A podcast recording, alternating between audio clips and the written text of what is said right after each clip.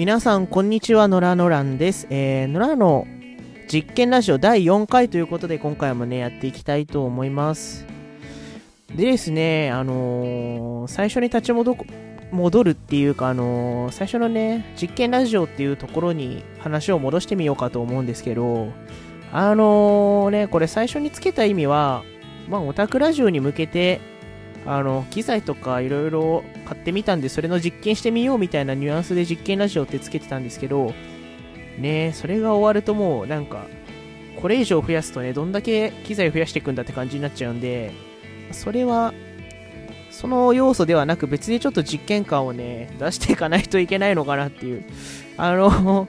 自分で付けた名前に縛られちゃってるんですけど、それでちょっとコーナーをね、いくつか考えてみたので、そちらをね、やっていきたいと思います。ということで、あの、野良の実験ラジオ第4回もね、よろしくお願いいたします。つうことで、あの、早速ですね、あの、新しいコーナー、あの、最近、最近作ったじゃねえや、あの、ね、今回初めてやるコーナーをね、やっていきたいと思います。で、まずね、最初のコーナーはね、こちら。野良野良観察日誌。ということで、あのー、あれですね。まあ、これはあの、最近の私、ノラノランの身にあったあれこれについて喋っていく。もしくは、あのー、他の方の垂れ込みとか、あのー、こんな、実際やってみたらこんな人でしたとか、まああんまないけどね。っていうこととか、あとはなんか、こう、ラジオのあの回が良かったですとか、そういう感じでメールを送ってもらえると嬉しいなという、あの、コーナーになっております。まあ、植物の観察日誌的な感じでね、オタクの生態を見ていただければいいのかなと思っておりますと。つうことで、まあ、今回の観察日誌のコーナーの方にね、入っていきたいと思います。あのー、それ前回のね、第3回の続きっつうか、あれの話になるんですけど、あのー、ローションの回じゃない、あのー、同性の友達の回ね。あれで、その、まあ、具体的に言うと、その翌週ですよね。翌週の休みの日に、同棲先の家に遊びに行くっていう、これまたなんか、なんかね、ちょっと大きな、大きでも、大きなでもないんだけど、あのー、引っ越し先の様子を見に行くっていう、一体何者なんだみたいなことをね、やりに行ってきたんですけど、それがね、まだね、あの、相手が移動してなくてよかったなっていう、すごい広い家にボードゲームして遊んだ、遊んで帰っただけになったので非常に心は穏やかだったんですけど、いやー、よかったですよね。なんか、広い家になっちゃって、カーテンとかつけちゃったりしてね、あのー、新しい新生活を迎えるんだな感だけがあってすごい良かった。段ボールとか開けたりしちゃってね、ボードゲームして遊んだりしたんですけど、で、その時にね、その、査定の金額が出たわけですよ。あのー、物を売ったやつの。ま、なんか、使ったサービスが買取王子っつって、あのー、我々がね、王子様にあのー、いらなくなったもの、いらなくなったものっつったらあれだな、あの売るものね、売るものを段ボールに詰め込んで王子におか王子に送るとね王子からお金がもらえるっていうそういうサービスなんですけど買取王子っていうでそこからその査定額が出ましたとお見積もりが出てきたっつって見せてもらったんですけど、7万3000でしたね。びっくりしちゃって。あのー、美味しいお肉を食べに行きましょうって言っちゃいましたからね。美味しいお肉いつ食べれるかな？なんか。でも、すごい残念なことにさ、手伝った日にガストをおごってもらっちゃったんだよね。あのー頑張っ、その、そこ我慢してればね、叙々苑が見えたかなと思ったんですけれどもね、もらっちゃったので食えないかなと思って非常に残念なんですけれども。いやー、こう、詰め詰めにね、DVD とか漫画とかを送ると7万円ぐらい、わりかししっかり価値をつけてくれるんだなっていうのは驚きでしたよね。あの、ブックオフみたいな感じで、こう、厚さでうん百円みたいな感じでもなくなってて、なんかね、DVD とかそういうのだと、やっぱりなんかそれなりの金額になるんだなっていうのが非常に驚きでした。あの、自分もね、もし万が一このようなことになったら、まあ、王子に頼むかなと。王様っつって。あの、私の、ブルーレイボックスをって言って、送るしかないかなと思ってるんですけどもね。っていう感じでね、これがね、3回目の続きで、それが何曜日だったかな？土曜日だったわけですよ。で、その日もう一つ用事がありまして、いや、これがね、あのー、ガルラジ合同本を終え、あのー、という地獄を終えた方々のあの、なんか打ち上げ、打ち上げっつうかね、なんかお疲れ様でした会っていうのにお呼ばれして、ね、あの、遠路はるばむ埼玉まで、その日の6時ぐらいにかな、あの、日中遊んでから向かうってことになったんですけど、これがね、もうなんか、友達の家からその駅に行くまでがまず雪降っちゃってて、すげえ寒いの。あのー、辛くてね、なんか、こっからまた北行くのか、みたいな。場所、埼玉の場所だしな、みたいな。俺はどこに行くんだろうって思いながら。なんかそう、最初に連絡もらった時もね、あの、場所を聞いて、大丈夫なんか、行ったことないなみたいな、こう、一末の不安がよぎりつつ、まあでも知ってるフォロワーさんやし大丈夫やろみたいな、そういう感じで行ったわけですよね。はい。で、行ったはいいんですけど、着いて、まあ、ね、そこで待っていたら、まあ、それなりにね、あのー、寒いなっていう中、ちょっと待ってたりしてたんですけど、なんかまあ、それっぽいなんか、なんか見たことあるな、みたいな人がなんか一人ずつ、一人ぐらいいて、えー、そして、なんかね、あのー、お呼びの、で、そしたらね、迎えの車が来て、フォロワーさんの車が来て、乗って移動することになって、でこれが、で、まあね、会ってみたら実際会ったことがあるフォロワーさんで、ああ、よかったよかったみたいな感じでね、ひとしきり話で盛り上がったりしてたんですけど、そっからまた車でね、すげえ長く移動すんの。どこなの？と思って、もう、その辺地理感覚ないから。で、そう、どこなんだろうなと思いながら、一末の不安を抱えながら、もう、だってさ、親から、もし何も知らずにさ、親に話をした時に、あのー、まずネットで知り合った人に、埼玉のなんかこうところの首都圏ではないところに呼ばれて行ってその後車で拉致されたみたいな形になってるわけですよね。非常に親には言いづらい 感じでして。でまあねで結構ね車で走った後にこの着くわけですよ。店にお店にお酒を飲む。それがね、いよいよどこかわかんなくて、ここどこなんですかねつって聞いちゃって。で、答えがさ、場所とか地名じゃないの。あの、千葉と埼玉と茨城の真ん中ですみたいな、境界線上にいますみたいなこと言われて、もういよいよ帰れねえってなって、もうその時期に、その、その時間があれじゃないですか、6時スタートじゃないですか。で、もし深夜12時にその飲み屋を出てしまった場合は、私も路上でキャンプするしかなくなるわけですよ。まずいなと思って。まずくないんですよ、全然。全然まずくないんだけど、こう、いつまつのね、不安がありつつ、この、行って、まあね、実際のところはね、飲み会も非常に楽しく、ガルラジの話をし、で、カラオケに、で、その後の流れで、もうなんかさ、雪降ってるし、もう帰れないだろうなっていうつもりがいたんで、みんなでカラオケ行きましょうっていうんで、まあ、じゃあまあ夜ね、ずっとカラオケにいていればいいかなと思って。で、カラオケに、まあずっといて、まあ終電もなくてももそこで寝てればいいかな、みたいなテンション感で言ってたんですけどね、これがまたその、あれがすごいですよね。カラオケを深夜12時にあの、プルルルプルルルってこう内線が鳴って、そのお店あれなんですよ。前になったら3時間規制があるらしくて、深夜12時にあのー、出てくださいと。追い出されたんですよね。もうどこにも行く術がないなと思って。もう我々もその、いよいよその路上でキャンプかと。目に見えて、路上でお酒を飲みつつキャンプかなみたいな。もう完全に熱ですよね。コロナでもないのに。危ないな、危ないな、みたいな感じになってて。で、えー、危なかったですよね。一瞬路上飲酒が見えてましたからね。危なかった。そこを越えてね、実はその、大宮の温泉かな？に結局行くことになって難を得たんですけれどもね、やっぱりなんか、そう、ガルラジのオタクとね、一緒にいると、あの、お酒を飲んでても、車の中でもとにかく話が楽しくて、何なんでしょうね、あの感じ。話がね、つまんない人がいないっていうか、あのー話がわかるっつうかね、とりあえず大変面白くて、楽しかった。で、そのね、やっぱ温泉に行くまでの車中がすげえ楽しくて、永遠ずっとその、ご在所のキャラクターだけでトリックするトリックにはめ込む話をずっとしててね。もうなんかさお酒入っちゃってるし深夜だから異様なテンションになっちゃってて何言っても笑っちゃうの。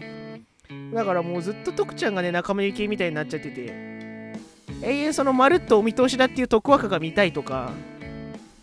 あとはその、あれですよね、超能力者頂上バトルロワイヤルみたいな感じで、やっぱ占い師としてバトルロワイヤルに呼ばれちゃうんだよなみたいな話を永遠しちゃったんですよね。もうずっとトリックが今見たい。全然見れてないけど。というわけでね、あの、トリックは今度見ようと思います。あ、もう全然ね、話がまとまってねえや。そんな話をしてたらね、あの、温泉に着いたわけですよ。深夜1時半ぐらいかな ?1 時半ぐらいじゃない、1時ぐらいか。に温泉ついて大宮温泉でねこれがまあなんていうのかなすごいおしゃれでなんかあんまなんかこうスーパー銭湯ってよりかはなんかおしゃれおしゃれなんだろうな宿泊施設宿泊施設でもないけどあの温泉入れるところみたいなすげえムーミン置いてたりとかしてすごいなんかフィンランド意識みたいな感じのところだったんですけどねこれがまたねあの非常に良くて温泉入って気持ちよくてでね、そこで、まあなんか4人ぐらいオタクいたんですけど、バラバラになっちゃったんだけど、まあね、もう1人の人と2人でずっとね、39度の温泉があったもんだから、ずっとぬるま湯の中に入っててね、話をしてて、降り積もる話を。何なんでしょうね。まともにあんだけ長い話するの初めてなのにね、異様に距離感が詰まってしまったのと、もうずっとぬるま湯の中であのー、やっぱガルラジはあれがいいんだよなみたいなことをずっと言ったりとかもう後半完全にぬるま湯の中でおのおのの人生進み出してきちゃってなんか人生大変ですよねみたいな話をなんかずっとやってましたよね39度で。39度でそんなことをしてるとさ、もうなんか外にも露天風呂あるんだけど、ちょっと暑い露天風呂にも行ってみたくなるわけよ。じゃあちょっと出るタイミングなかったし行ってみますかっつって1時40分ぐらいに。ほいでもうさ気づいたら浴場誰も人いないの。なんかわかんないけどなんでだろうなって思いながらなんか人いなくなったなと思いながらでも露天風呂空いてるしチャンスかなと思って。露天風呂ガラガラガラって開けたらまあ案の定人いなくて。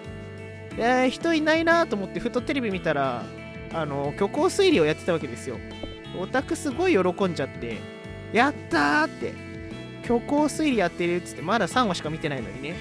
なんかテンションなんかこう全然友達がいないところですごい古い友達に会っちゃったみたいな感じでこう虚構推理やってるわけですよ。うわーいいなーって思いながらオタクと2人でねずっと虚構推理見てて話わかんないけどよかったなー虚構推理今永琴子さんが可愛いんだよねこれがと見てられる。あ本当にね、固めで片足なのがね、いいよね。オタクが大好きな感じって話で。あそんなことはいいんですよ。で、外がさ、42度ぐらいだからすげえ暑くて、やっぱ長いできなくて、その虚構推理が終わったぐらいで、中戻りますかってなって、ね、ちょっと、虚構推理終わった後ね、久しく MX 見れないか格闘したんだけど、見れなくてさ、あのー、リモコンなくて。ね、まあしょうがないわっつって、中戻ろうっつって、中戻ってったらもう人いなくて、で、ちょっと温まってたらもうなんか、係員さんの人来ちゃってさ、あの、2時から清掃なんでって言われて、あの、強制退去させられたっていう。あー、もうちょっとこうぬるま湯に浸っていたかったなと思いながら。まだね、入りすぎなんだけどね、1時間以上入ってるから。まあそんな感じで温泉を終え、いや、非常にこのでその後ねオタクたちとねボードゲームして遊んでね4時ぐらいまで結局遊んじゃったんだよなもうなんかおじさんの遊び方じゃないよね学生だもんな。翌々日仕事だっての。本当に。それをさ思いながら。でもやっててすごい楽しいんだよね。あんなことなかったからさ学生時代に。なんか久しぶりにああいうことをやれてですね。よかったですよね。ちょっとあの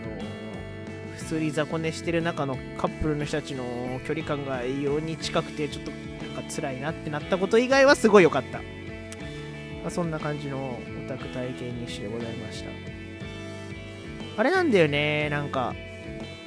その女性声優のラジオにありがちなその旅行行ってきました楽しいみたいなね話したかったんだけどうまくできてない気がします。ということでね第1回のあのノラノラン観察日誌はねこの辺に終わりにしようかなと思います。それでは後半へ続く。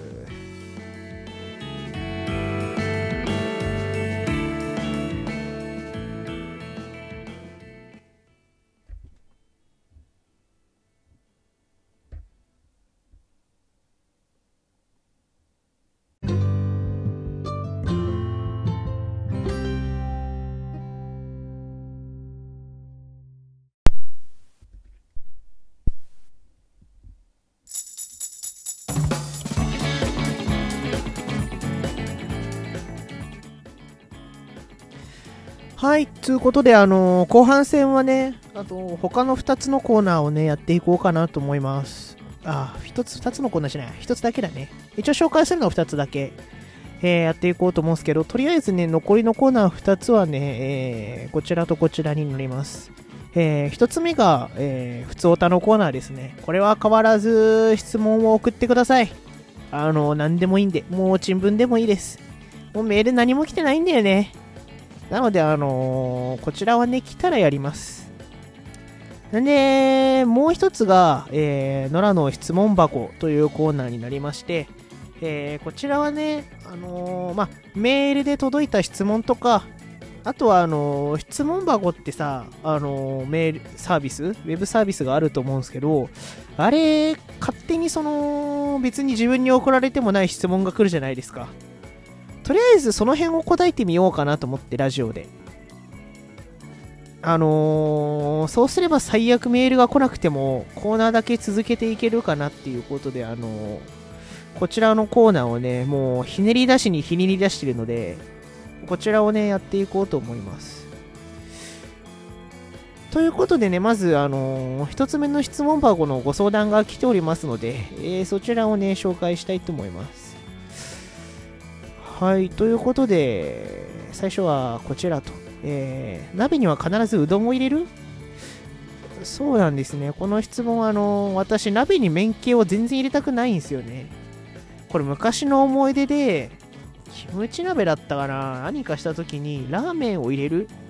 くだりがあって、もう汁が全然ないのにラーメン入れちゃった人がいたんですよね。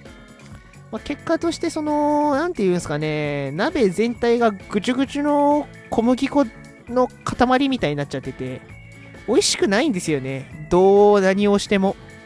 もうなんか、粉落ちてないし、麺の。麺がね、硬くてムニュムニュしてて、その、あれですよね。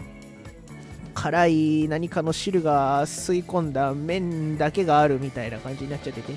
まあ、美味しくなくてさ、なんでそれ以降ちょっとね、鍋に麺を入れるのがトラウマなんですよね。なのでちょっとね、鍋には必ずうどんは入れません。はい。では次の質問。えー、これかな？えー、パンにカビを生やさないために何か工夫していますか？あのー、カビが入るほど置いてこないよね。パン、あ、なんかこう、食パン何切れか割れてますみたいなやつとかも基本買わないので、パンは買ったらすぐ食べるですかね。はい。じゃあ次、えー、なんだっけなこれか。えー、眠らないときはどうすればいいですかこれはね、あの、私も眠れないので自分も聞きたいんですけど、基本的には寝れない時は女性声優のラジオを聴いています。何を聞いてるかっていうと、あれですね。今もう完全にパリパリパーリーか、キャンチョーメキャンバンチか、えー、一夜漬けのあのニコニコに上がってるやつをずっと再生してるっていう感じですかね。まあ、いつか寝れます。しかも同じ話数を1週間聞き続けるので、あのー、完全に話を覚えてくると中身聞かずに寝れますからね。気持ちよくなってくる。それおすすめです、大変。えー、次。何かな。これか、えー、毎朝夜明け前に目が覚める。これまた睡眠系の質問ですね。あの、こちら完全にあの、夜が明けてから目が覚めますね。起きれない。本当に。もう、休みの日とか、友達のと遊ぶ時とか絶対遅刻するもんな。普段の土曜日遊びに行った日なんて集合時間2時間後に起きたから LINE で超電話来てましたもんね。社会性がない。本当に。次。えー、話し上手になるために心がけることは何なんでしょうね。話し上手になったことがないんでわかんないんですけど、あのー、あんまり自分から話そうとしないんだよな人がなんか楽しそうに話してるのを聞いてる方が好きなので、なんで本当オタクはどんどん話していてほしい。という感じぐらいですか？これぐらい質問箱を適当にさらってみたのですが、こんな感じでね、あの、質問にはお答えしていきます。なので、あの、皆さん気軽にあの、質問箱っていうコーナーのフォームに質問を送ってください。というわけでね、このコーナーもこちらでおしまいになりたいと思います。ということでね、今日このコーナー、この4回か、3つぐらいコーナー、3つぐらいコーナーをやったわけではない。2つコーナーをやってたんですけど、まあこんな感じでね、続けていければいいかなと思います。あのー、オタクとの飲み会の時の話が長くなっちゃいましたけど、なんか取り留めもなくてね、非常にやってしまったなという感があります。